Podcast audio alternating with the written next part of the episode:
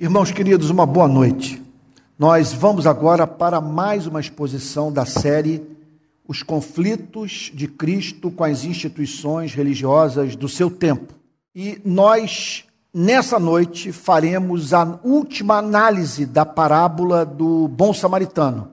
E eu gostaria, portanto, de chamar a sua atenção para os versos que vão do 30 até o final da parábola que diz assim: Jesus prosseguiu dizendo: Um homem descia de Jerusalém para Jericó e caiu nas mãos de alguns ladrões. Estes, depois de lhe tirar a roupa e lhe causar muitos ferimentos, retiraram-se, deixando-o semi-morto. Por casualidade, um sacerdote estava descendo por aquele mesmo caminho e, vendo aquele homem, passou de largo. De igual modo, um levita descia por aquele lugar e, vendo, passou de largo. Certo samaritano, que seguiu seu caminho, passou por perto do homem e, vendo, compadeceu-se dele. E, aproximando-se, fez curativos nos ferimentos dele, aplicando-lhes óleo e vinho. Depois colocou aquele homem sobre o seu próprio animal, levou-o para uma hospedaria e tratou dele.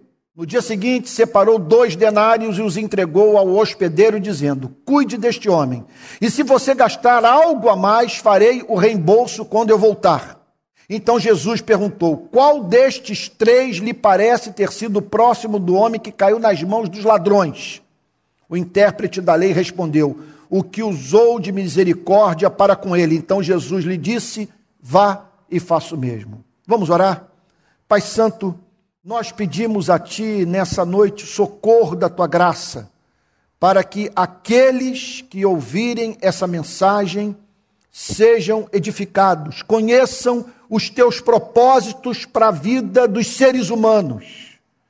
Em nome de Jesus, nós queremos declarar na Tua presença que nossa confiança não reside no nosso preparo, no tempo em que nos afadigamos para preparar uma mensagem como essa, mas na Sua graça, na bênção, no selo, na unção do Espírito Santo. Por isso nós pedimos a Ti, dá-nos autoridade nessa noite, que a Tua igreja seja edificada. Nós queremos te dizer que o amamos. Estamos estudando a Tua palavra nessa noite por amor a Ti. Ó Deus de toda graça, perdoa os nossos pecados não leva em consideração a falta de amor por ti e pelo próximo presente no nosso coração. Aceita também o nosso louvor pelas manifestações da sua bondade em nossas vidas. Ilumine esse texto, para que possamos entender o seu significado e, pela ação do Espírito Santo, sermos transformados pela tua palavra. Em nome de Jesus, Senhor. Em nome de Jesus. Amém. Amém. Esse samaritano é a figura mais perturbadora da Bíblia. Jesus diz que certo samaritano que seguiu seu caminho, passou-lhe perto e vendo, compadeceu-se dele. Então assim prossegue a parábola e Jesus, mais uma vez, deliberadamente surpreende, provoca, denuncia. Após usar dois religiosos como exemplos de transgressão crassa do mandamento de amar o próximo, ele usa como modelo do cumprimento exemplar desse, desse mandamento um samaritano. Jamais esse exemplo seria usado numa sinagoga ou em aula de teologia numa escola rabínica da Jerusalém dos tempos de Jesus. O samaritano era odiado pelos judeus. Por sua vez, seu ódio pelo judeu explodia de diversas maneiras. O, samari, o, o, o samaritano era o mestiço que havia contaminado sua alma com sangue pagão. Seus antepassados haviam construído no Monte Gerizim um templo rival ao templo de Jerusalém que foi destruído pelos judeus em 128 a.C. Entre os anos 6 e 9 depois de Cristo, os samaritanos haviam espalhado ossos humanos pelos pátios do templo de Jerusalém, profanando o lugar considerado mais santo pelo povo hebreu. A visão samaritana das Escrituras era considerada inaceitável pelos judeus, uma vez que os samaritanos aceitavam como inspirados apenas os cinco primeiros livros do Antigo Testamento. O ódio era tanto que judeus julgaram proferir grande insulto a Cristo, chamando de samaritano. Veja só o que, que, diz João capítulo 8, verso 48. Responderam, pois, os judeus e lhe disseram: Porventura não temos razão em dizer que és samaritano e tens demônio?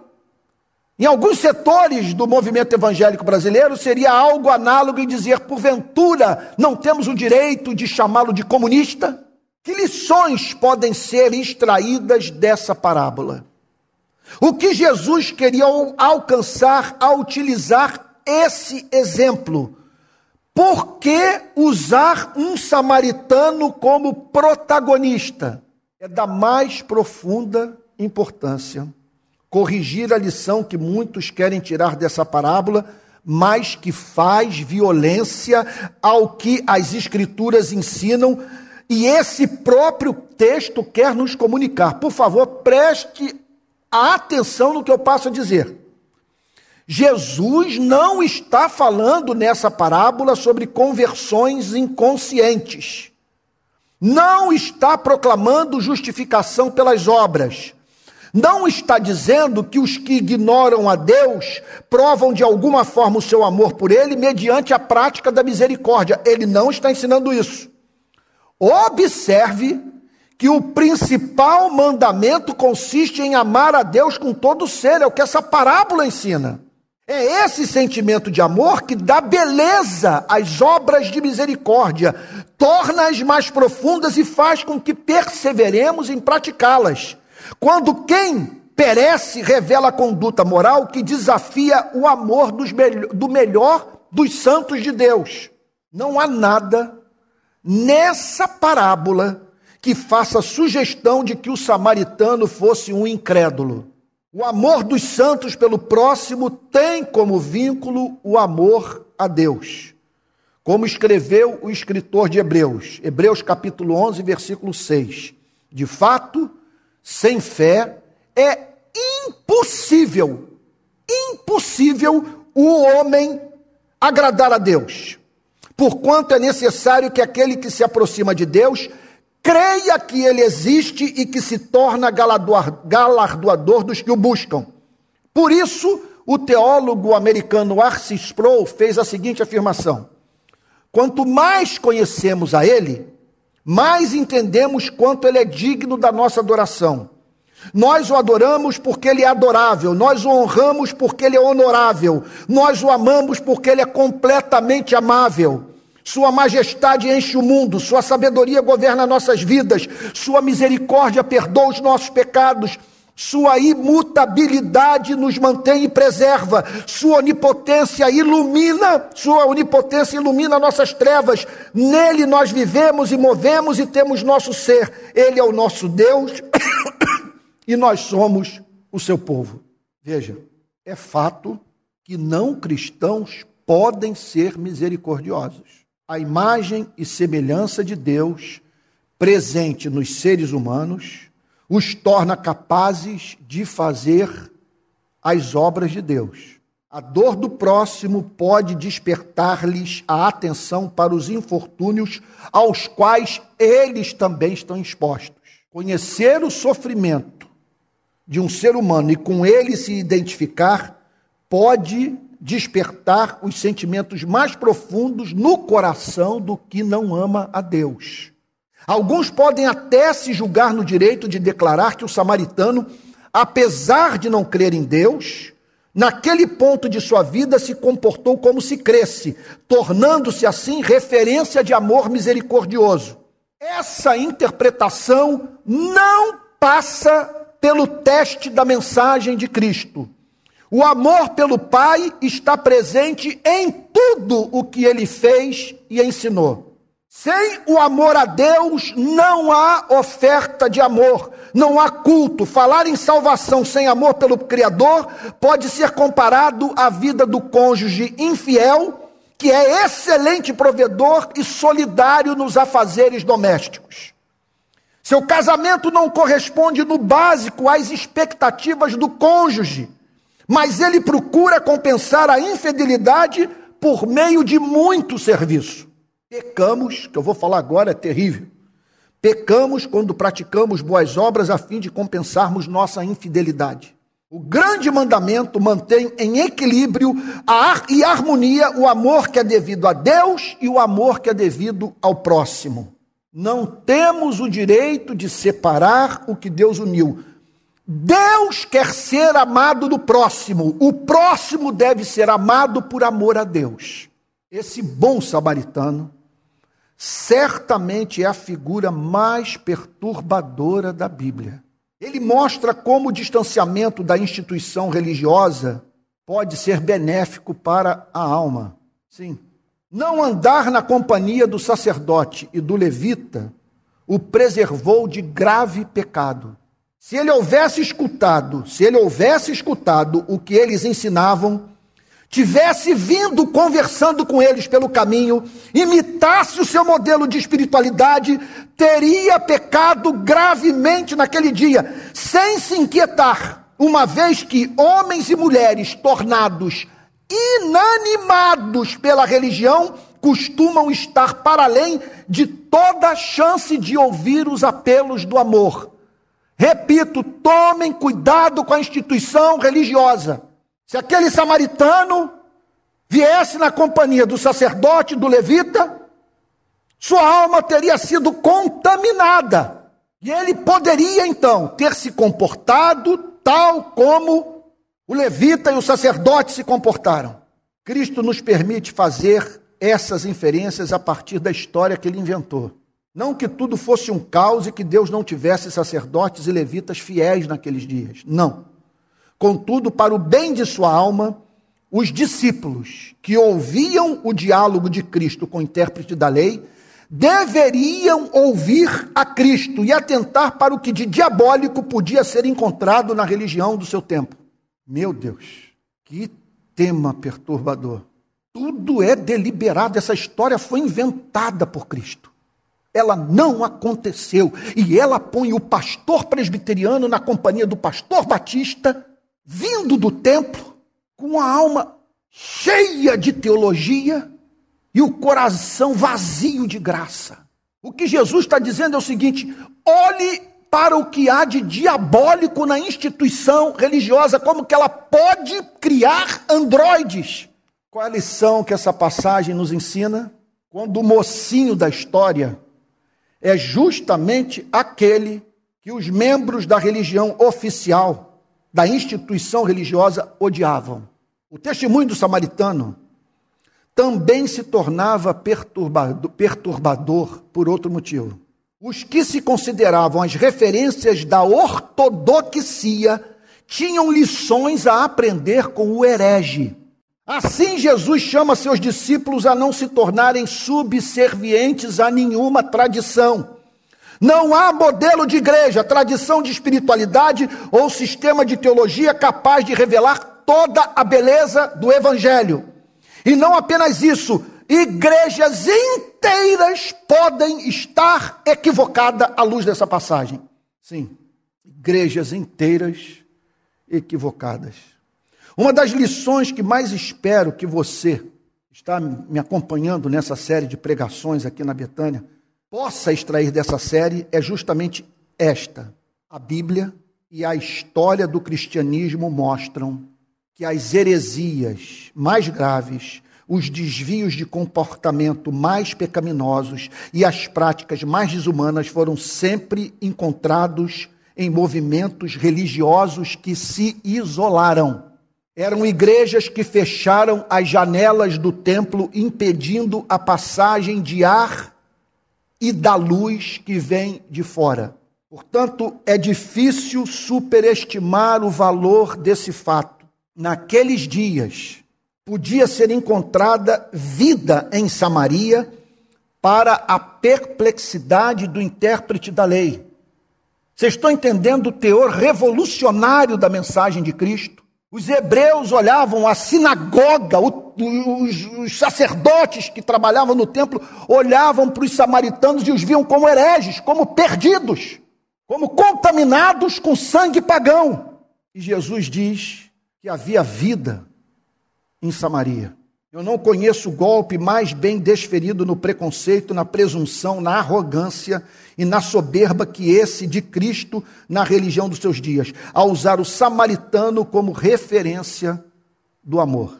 Certamente há um samaritano na sua e na minha vida querendo ensinar-nos alguma verdade. O que tornou o bom samaritano referência de amor para a humanidade?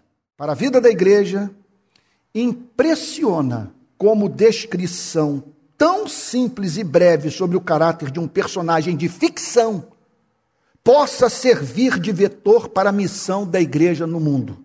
Na verdade, enquanto Cristo declara o que espera que seus discípulos representem para o mundo em agonia, certamente fala de si mesmo. Essa passagem revela quem Jesus é e o que fez por você e por mim, e o que deseja que os seus servos façam. Missão começa com aproximação. Vou repetir: missão começa com aproximação. Diz o relato: passou-lhe perto. Isso tinha que ser grifado na Bíblia de cada um de nós. Passou-lhe perto. Na minha experiência, nessa noite, é, é, é, nós temos aqui um público predominantemente jovem. Eu digo para vocês que, na minha experiência, o contato direto com a miséria, sem mediação de universidade, de bons livros, da imprensa. Não estou dizendo que eu não tenha contado com a ajuda da universidade, de bons livros e da imprensa. O que eu estou dizendo é que nada marcou mais a minha vida do ponto de vista da minha consciência missionária do que o contato com a miséria, do que entrar nas prisões, do que viver nas favelas, do que manter contato com movimentos sociais, me relacionar com policiais, com a classe governante, de ter contato com o mundo real e chegar às minhas conclusões a partir do que os meus olhos podiam ser, podiam ver. Então, essa passagem fala de conhecer a realidade sem intermediários. A teologia tem que ser feita mediante o diálogo com o mundo dos semi-mortos. Os teólogos deveriam deixar-se pautar pela desgraça nós cristãos deveríamos também permitir que a dor do necessitado nos levasse a fazer perguntas que jamais fizemos às Escrituras. Deus nos chama a servir, amar e lutar por gente real. Nesse sentido, a providência divina pode colaborar conosco, fazendo com que surja no nosso caminho aquele a quem Cristo quer abraçar, usando os nossos braços. Nada impede, contudo, que a aproximação seja deliberada. Estou dizendo o seguinte: que duas obras podem acontecer nas nossas vidas, de causar verdadeira revolução no nosso cristianismo. Uma é a providência divina botar alguém no nosso caminho. E a outra é a partir dessa teologia do Novo Testamento, do contato com a mensagem de Cristo, nós deliberadamente mantermos contato com o mundo dos semi-mortos. Os teólogos Erv Mecon e Manuel Ortiz falam desse ministério para os pobres e entre os pobres. Ouçam, por favor, o que eles dizem. Embora já tenha enfatizado demasiadamente, nós temos de repetir que o ministério para os pobres tem de começar com o ministério entre os pobres. É importante que esse passo difícil seja dado. O mais difícil passo a ser dado para muitos missionários e plantadores de igrejas urbanas nos Estados Unidos é reajustar a sua vida.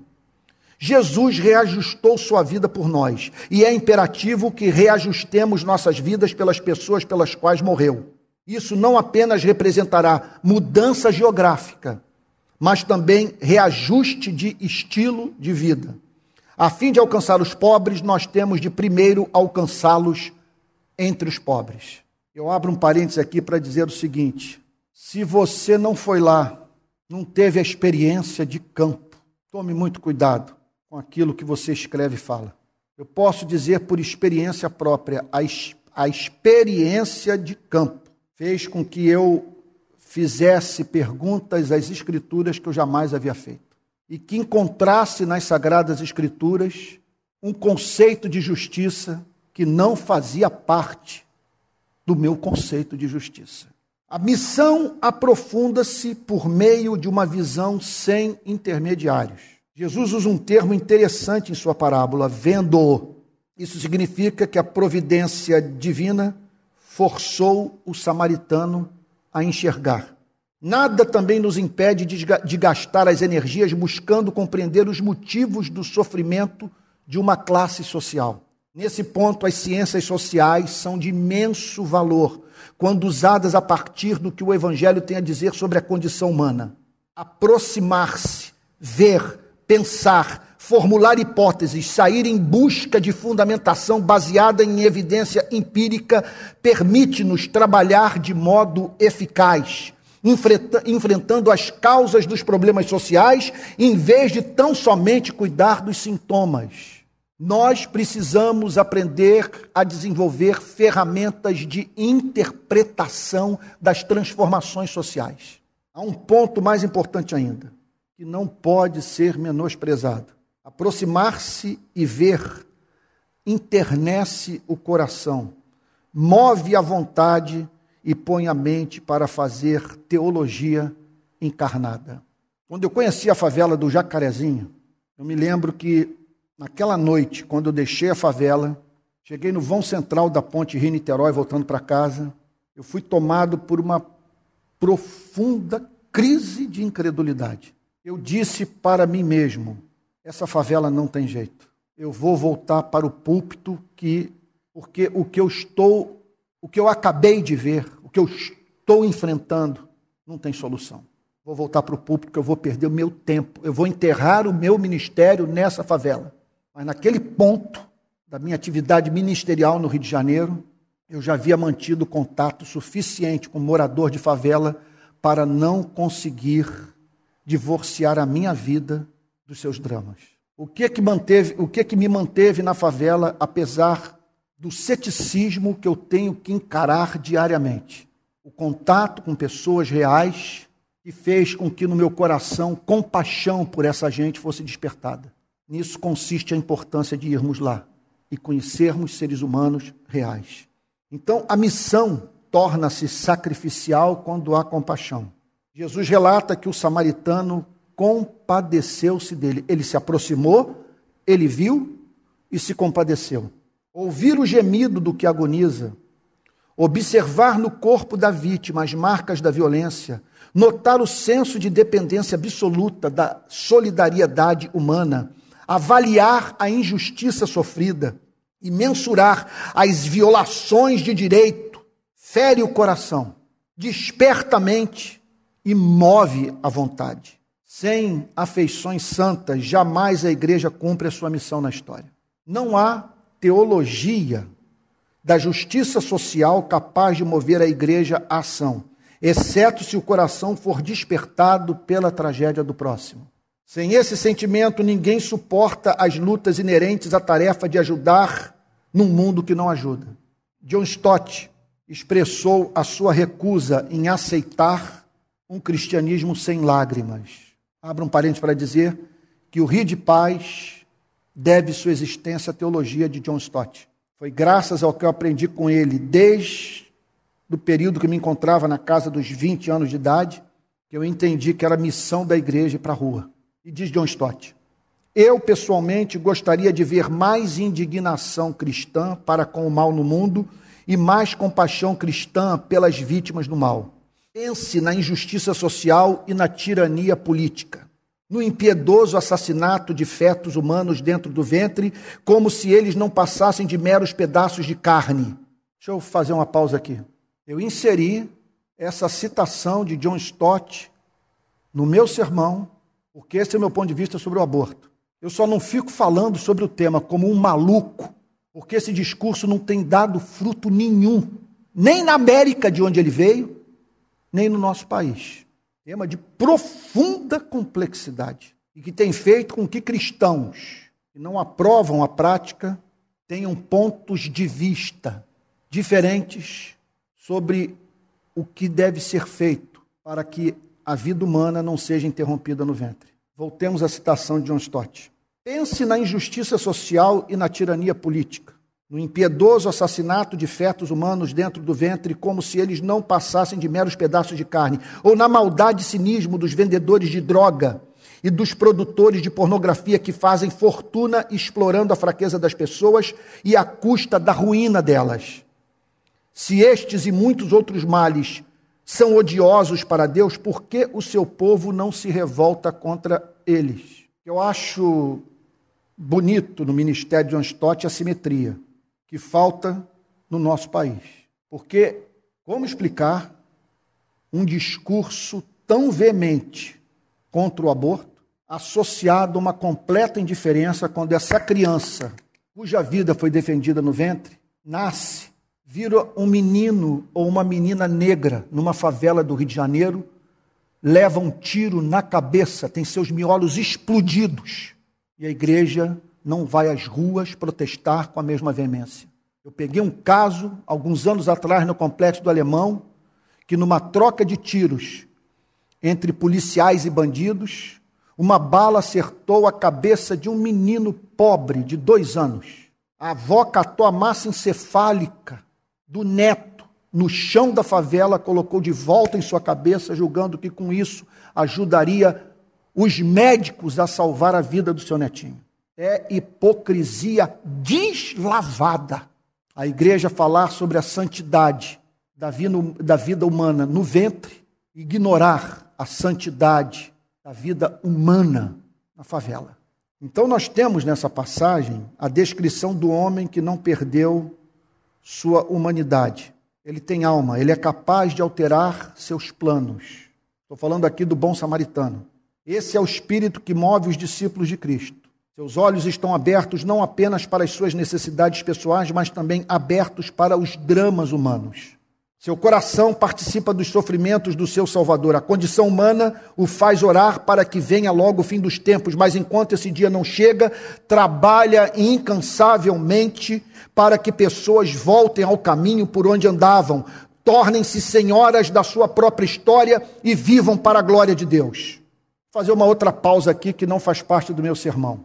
Eu tenho pensado seriamente em tomar uma decisão na minha interlocução, no, no meu diálogo com pessoas que discutem política no Brasil. Eu sou um social-democrata convicto. Eu defendo a democracia, os direitos humanos, a economia de mercado e o estado de bem-estar social. Eu creio que nós não conseguimos conceber nada melhor do que o modelo europeu, em especial o modelo do norte da Europa.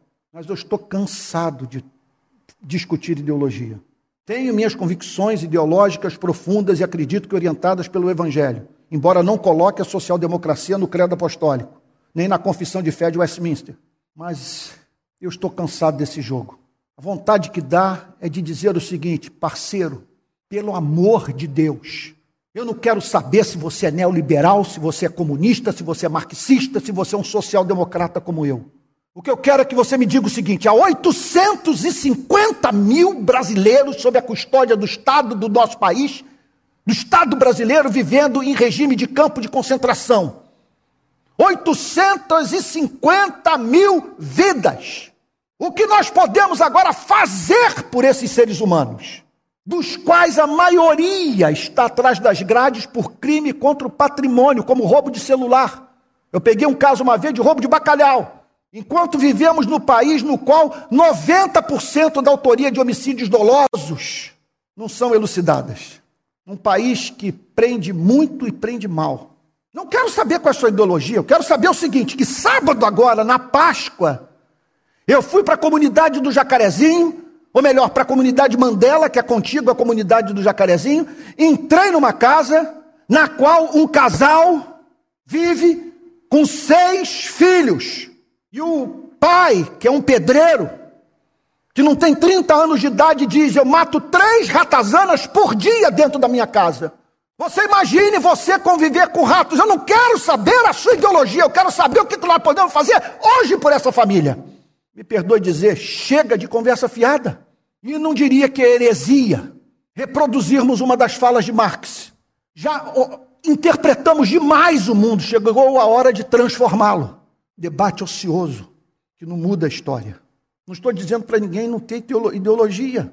estou dizendo que nós temos que olhar para a parábola do samaritano e compreender que o amor tem que ser concreto e que ele só encontra legitimidade quando, enquanto falamos sobre mudar o sistema, praticamos esse amor na vida daquele que a providência botou em nosso caminho e que carece da solidariedade humana. A igreja deveria ter como uma de suas metas tornar homens os homens, ou seres humanos os seres humanos, mulheres, mulheres, trazê-los de volta ao caminho, restituir-lhes autonomia de vida, colocá-los de pé. É isso que essa parábola mostra. A igreja é chamada por Cristo para ser foco de radiação de amor compassivo um exército de perturbados com as injustiças do mundo. Homens e mulheres que, com a Bíblia e o jornal nas mãos, os olhos no céu e no mundo, os pés no santuário e na rua, diminuem a desgraça, detêm o braço do opressor e minam os fundamentos das estruturas do mal. A missão torna-se eficaz por meio do amor integral.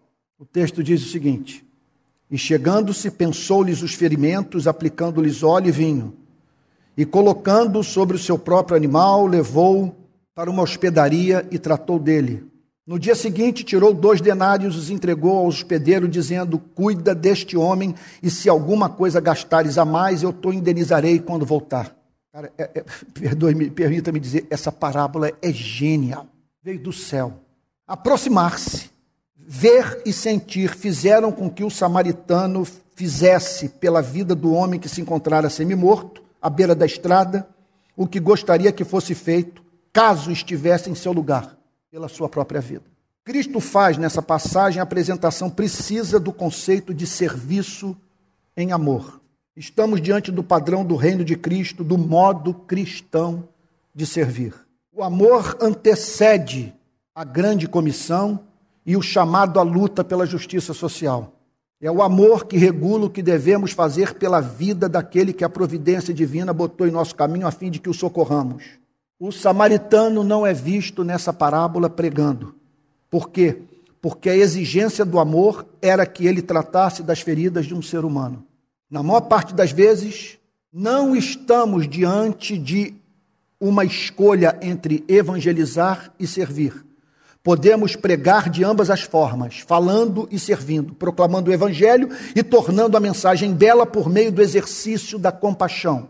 Vale a pena ressaltar, contudo, que Cristo legitima nessa parábola o serviço prestado ao próximo, independentemente do seu resultado evangelístico. Não dá para ser diferente. Porque o amor que é fruto da regeneração torna espontânea a manifestação da misericórdia. O samaritano usa da medicina da época: óleo para suavizar a ferida e vinho para purificá-la. Numa das cenas, numa cena das mais belas da Bíblia, Cristo descreve o samaritano botando o ferido sobre o próprio animal, levando-o a uma hospedaria onde pudesse tratá-lo. Nada é feito por desencargo de consciência. Aqui, o amor é orientado pelo que gostaríamos que fosse feito por nós, caso, caso estivéssemos no lugar da vítima. Após tirá-lo da estrada, o samaritano põe aquele homem sob o teto de uma, hospedaria. Todos os recursos disponíveis foram utilizados no socorro. O cristianismo nos chama a consagrarmos o que temos no serviço aos miseráveis. O samaritano, pessoalmente, permite que seja dado prosseguimento ao trabalho de cuidar das feridas ao usar seus recursos financeiros, passando às mãos do hospedeiro dois denários, que representavam o pagamento por dois dias de trabalho. Joaquim Jeremias comentarista bíblico católico, nos lembra que o sustento alimentar de um dia correspondia a uma duodécima parte do denário. Com sua atitude, o samaritano chama o hospedeiro a também participar do seu serviço em amor. Porém, mais que isso, ele assume todo e qualquer custo adicional. Olha, paremos para refletir e orar. Cristo está nos ensinando a amar. Cada detalhe dessa parábola convém repetir. Foi deliberadamente criado por Cristo, com a intenção de nos apresentar o amor verdadeiro em ação. Como Cristo fala de si mesmo nessa parábola. O que ele está dizendo é o seguinte: assim eu sou, assim eu espero que os meus discípulos sejam. Essa parábola lança luz sobre o tema da desigualdade social. Cristo ressalta o fato de que há pessoas que jamais conseguirão se levantar sozinhas. Vocês entenderam o ponto? Há pessoas nessa cidade que jamais se levantarão sozinhas, sem a solidariedade humana. Carecer da solidariedade humana não é experiência de vagabundo. E ainda que estivéssemos lidando com vagabundos que colheram o que semearam, a nós nos cabe não perder de vista a imagem e semelhança de Deus da qual eles são portadores. Como nos lembra Jonathan Edwards, nós devemos cuidar daqueles que são responsáveis pelo seu sofrimento, porque foi isso justamente que Cristo fez por nós. Nós éramos responsáveis pelo nosso sofrimento, pela nossa miséria, pela nossa condição de perdidos. E ele nos socorreu, embora não fôssemos dignos do seu amor. Em conexão a isso, Convém destacar que essa condição de impotência pode ser coletiva. Esse samaritano, ele pode representar o que eu vi na África subsaariana, o que eu vi em Moçambique, o que eu vi sábado passado na favela Mandela, enquanto distribuímos chocolate para crianças pobres. A compaixão, portanto, pode nos mover ao envolvimento com política, e a luta por modelos solidários de sociedade. Milhões de seres humanos carecem da misericórdia da igreja. Milhões de seres humanos carecem se livrar da dependência da misericórdia incerta da igreja e da sociedade. Cabe aos cristãos compreender que não resolverão somente com filantropia os dramas de número incontável de homens e mulheres que vivem em estado de vulnerabilidade, privação e exclusão.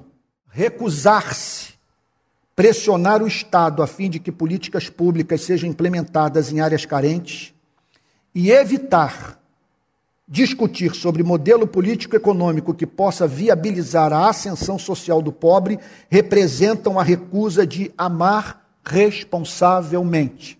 No seu excelente livro, intitulado Desenvolvimento como Liberdade, Amartya Sen, economista indiano, diz o seguinte: olha que parágrafo o desenvolvimento requer que se removam as principais fontes de privação de liberdade. Ele aqui está se dirigindo à sociedade e ao Estado. Ele está, ele está dizendo aqui como que nós deveríamos nos organizar, pelo que lutar. E ele diz o seguinte: nós deveríamos lutar pela liberdade dos seres humanos. Qual é o sentido disso? Dos seres humanos viverem a fim de se dedicarem ao que amam, a partir do desenvolvimento integral das suas vidas e do exercício das mais diferentes espécies de liberdade. Liberdade política, liberdade do ponto de vista de direitos civis, de direitos sociais. O homem ser livre da ignorância, do analfabetismo, da fome, ser livre da miséria.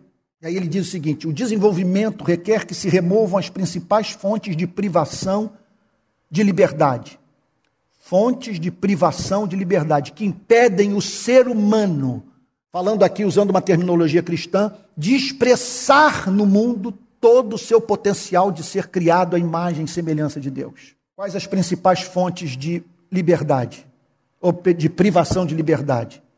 Pobreza e tirania, carência de oportunidades econômicas e destituição social sistemática negligência dos serviços públicos e intolerância ou interferência excessiva de estados repressivos. A despeito de aumentos sem precedentes na opulência global, o mundo atual nega liberdades elementares a um grande número de pessoas, talvez, talvez até mesmo a maioria.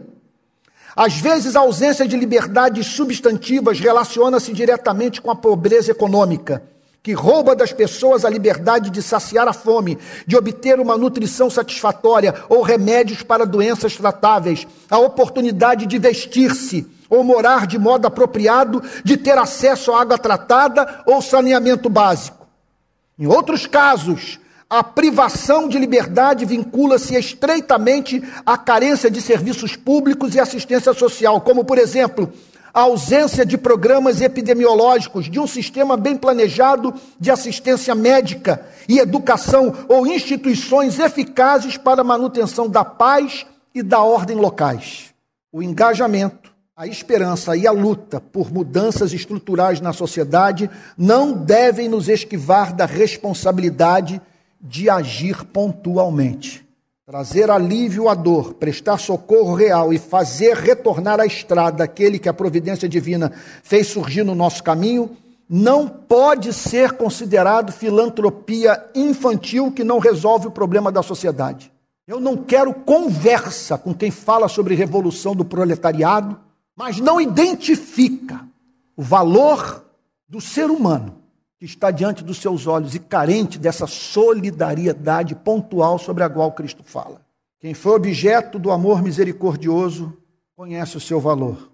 A prática do serviço prestado ao homem e não apenas à humanidade é o que dá legitimidade ao discurso da igreja e faz com que sua mensagem seja levada a sério.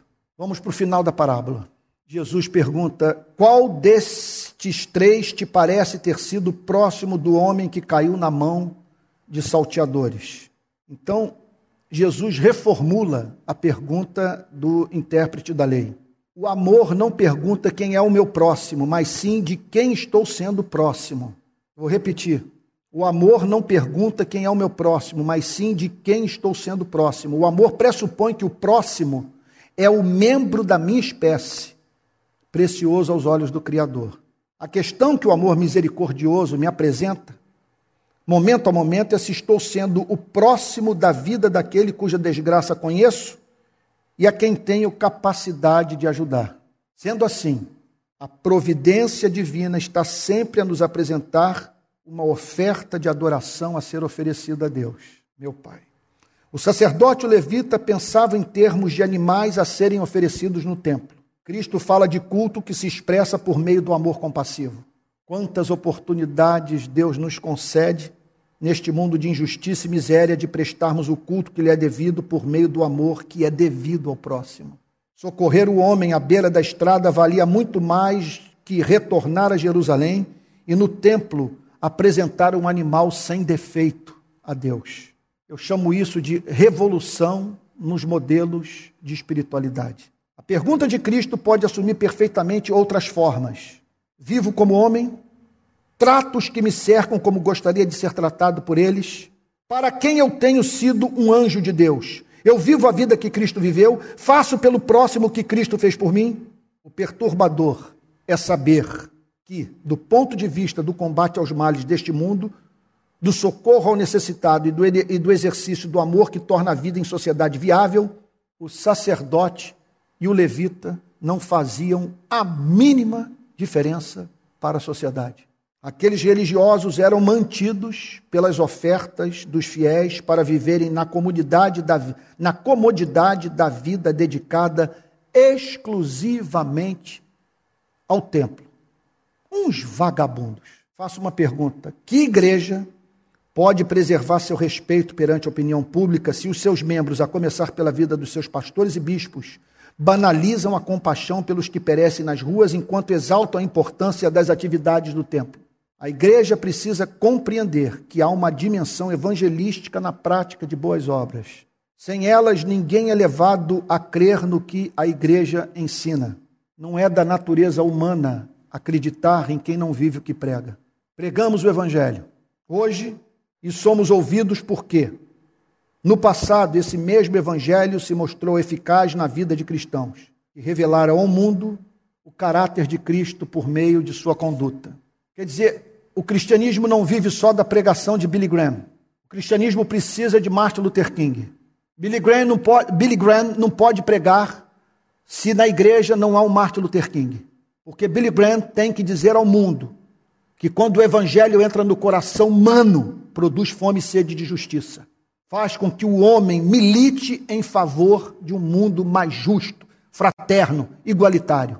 Se não tivéssemos na nossa história os precursores da ciência moderna, os fundadores de algumas das mais importantes universidades do mundo, as entidades filantrópicas que espalharam obras de misericórdia pelo planeta e o testemunho de homens e mulheres que lutaram pela justiça e pelo direito, a humanidade simplesmente seria levada a crer que o cristianismo é um engodo.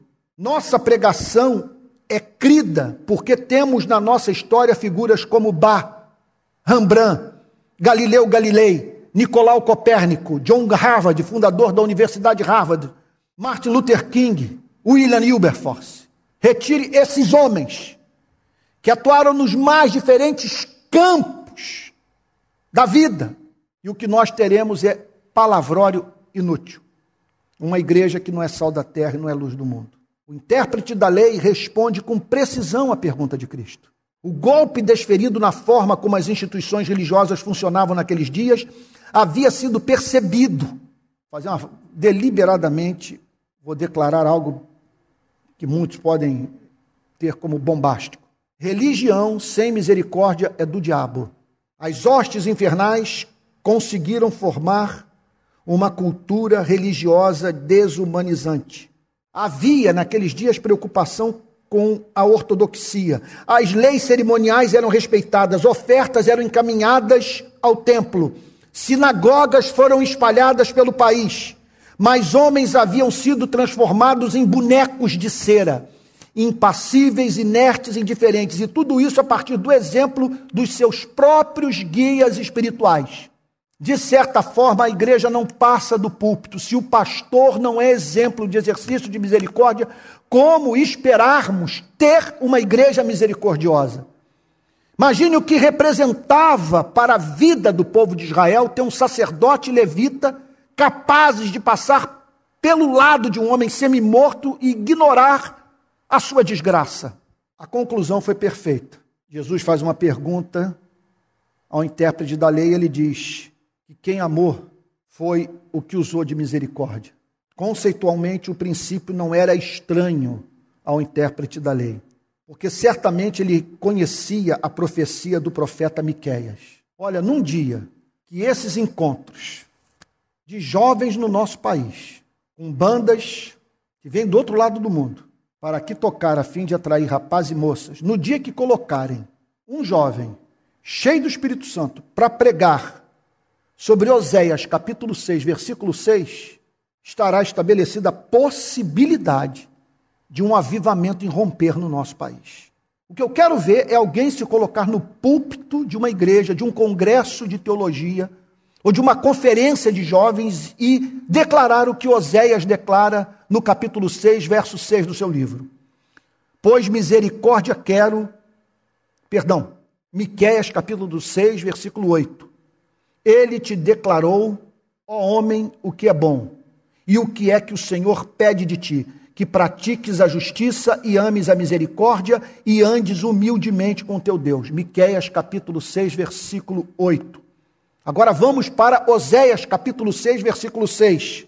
Pois misericórdia quero e não sacrifício, e o conhecimento de Deus mais do que holocaustos. Você imagina um garoto se colocar num desses congressos para dizer o seguinte: eu não vou dizer para vocês o que vocês devem fazer para conquistar o seu primeiro milhão de dólares antes de chegar aos 30 anos.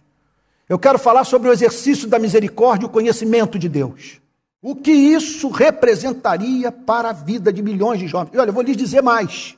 Se jovens se levantarem para pregar essa mensagem no Brasil, muitos jovens que estão entre nós vão dar no pé e outros vão aparecer para ouvir a pregação esses perturbados que estão na rua querendo algo que nós podemos apresentar a eles. Uma instituição que é capaz de andar pelo mundo manifestando o amor integral que aprendeu com o nosso Senhor e Salvador Jesus Cristo, que não precisa de Marx para transformar o mundo, embora não seja igreja estúpida a ponto de não aprender com aqueles que divergem dos seus fundamentos de fé, como Karl Marx. Sem dúvida, aquele homem também já havia meditado sobre a mensagem de Zacarias. Zacarias capítulo 7, versos 9 e 10. Assim falar o Senhor dos exércitos: executai juízo verdadeiro, mostrai bondade e misericórdia, cada um a seu irmão, não oprimais a viúva, nem o órfão, nem o estrangeiro, nem o pobre, nem intente cada um em seu coração o mal contra o próximo. O intérprete da lei sabia disso tudo, por isso que a resposta dele foi precisa.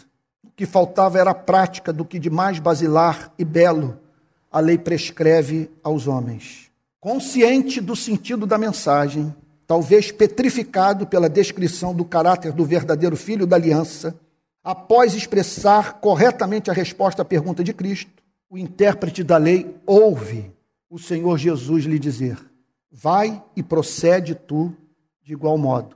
Imite o herege do samaritano.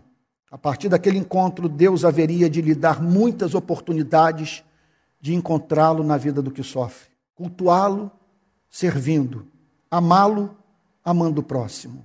Só haveria uma forma de o um mandamento tornar-se desnecessário na sua vida: Deus não ser misericordioso com o intérprete da lei, impedindo-o de servir, permitindo-lhe cair de cama, tornando-o miserável e levando do mundo.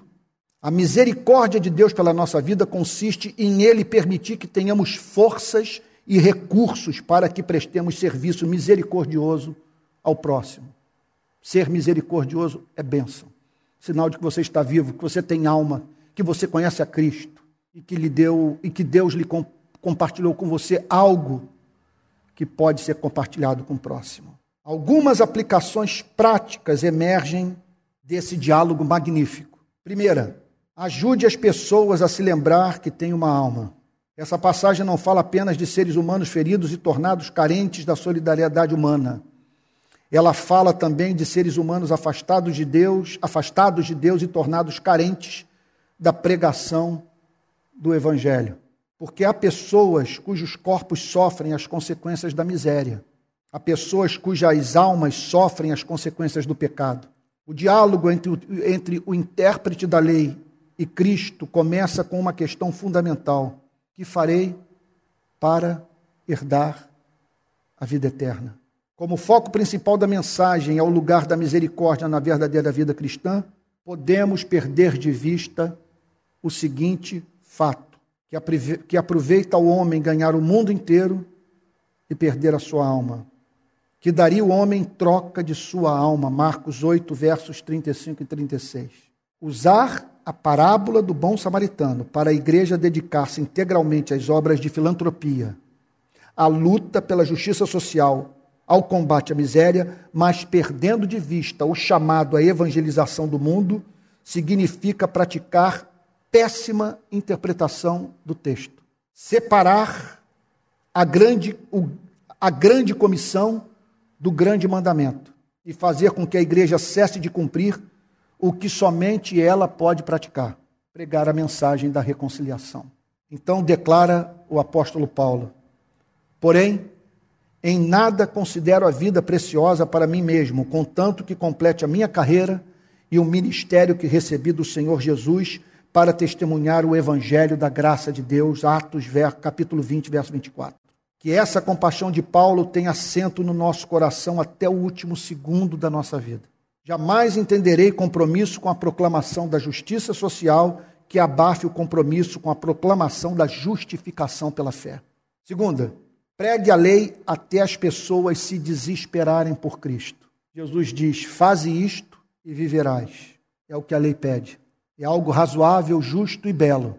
Nada diferente do que se deve esperar da parte de homens e mulheres que conheceram o Criador de sua vida. Nada diferente do que esperamos que os homens nos façam. Contudo, nenhum de nós vive nenhuma coisa nem outra. A lei, portanto, nos humilha, nos confronta, nos faz anelar por redenção. Porém, para que a lei opere no coração, despertando para o Evangelho, precisa ser corretamente proclamada pela igreja. A apresentação de uma caricatura da palavra pecado faz com que o discurso da igreja seja menosprezado. Que saibamos definir a palavra pecado. Pecar é não amar. Isso é profundamente perturbador. Não falta evidência empírica para provar o ponto. Não podemos esperar que pessoas fujam do Cristo leão para buscar a salvação no Cristo cordeiro, enquanto a ira de Deus não levar os homens a procurar refúgio na graça de Deus. Pense no sacerdote no levita. O que Deus sentia por eles. O teólogo inglês J.I. Packer escreveu: A ira de Deus é uma reação justa e necessária à perversidade moral. Deus só se ira quando a situação assim o exige. Mesmo entre os homens há aquilo que chamamos de justa indignação, embora seja talvez raramente encontrada, mas toda indignação de Deus é justa. Um Deus que tivesse tanto prazer no mal como teve no bem seria um Deus bom? Um Deus que não reagisse contra o mal em seu mundo seria moralmente perfeito? Certamente que não. Pois é exatamente esta reação contra o mal que é uma, que é uma parte necessária da perfeição moral que a Bíblia tem em vista quando fala da ira de Deus. Encontramos na Bíblia um Deus irado, porque ele é santo. Então proclame o Evangelho. A igreja não foi levantada por Deus para pregar moralidade. Declarar que somos salvos por nos comportarmos como bom samaritano significa tornar a vida do pecador privada de qualquer esperança de redenção. A igreja foi levantada para anunciar ao mundo o Evangelho. A intenção de Cristo era levar o intérprete da lei a bater no peito e dizer: ser propício a mim, pecador, e assim receber o abraço de Cristo. E após receber o abraço de Cristo, sair pelo mundo para abraçar os carentes dessa mesma misericórdia que foi encontrada em Cristo. Na sua magistral exposição sobre Romanos, Martin Lloyd Jones diz o seguinte: o fim principal, o objetivo supremo do evangelho cristão é responder à pergunta feita por Jó há muitos séculos: Como pode o homem ser justo para com Deus? O que compete ao Evangelho fazer é tornar-nos justos aos olhos de Deus, tornar-nos aceitáveis a Deus, capacitar-nos a estar de pé na presença de Deus. Pois bem, você pode ter sentimentos confortadores, pode ter experiências maravilhosas, pode ter tido uma grande mudança em sua vida e muitas coisas erradas podem ter saído de sua vida, mas eu digo que se você não tem algo que o habilite a estar diante, de pé diante de Deus, agora e no dia do juízo, você não somente não é cristão, você nunca entendeu o Evangelho. Terceira aplicação prática da parábola, já estou terminando. Torne Deus amável aos homens. O amor a Deus tem como razão de ser a beleza do seu caráter santo. Amar a Deus com todo ser requer um vislumbre da sua majestade. Que trabalhemos duro em completa dependência do Espírito Santo para que o Deus que proclamamos seja visto como excelente aos olhos dos homens. Nessa mensagem que você está ouvindo, por exemplo, eu não tenho desejo maior que tornar Cristo atraente aos seres humanos por meio da apresentação desse Salvador amável que emerge das controvérsias com as instituições religiosas do seu tempo. Quarta lição da parábola do bom samaritano, ou quarta implicação prática da parábola do bom samaritano: ensine o amor. Proclame o exercício da misericórdia como evidência maior de novo nascimento. Declare com clareza que pelo fruto se conhece a árvore. Mostre nas Escrituras que, embora o amor não salve, ninguém entrará no reino de Deus sem amor. Mas jamais fale sobre viver em amor antes de falar sobre o Evangelho. Não espere que o não regenerado viva a vida de um regenerado. E não barateie a graça falando de uma salvação da culpa do pecado que não liberta do poder do pecado. E o que é pecado? Pecado é não amar. Quinta implicação prática da parábola do bom samaritano.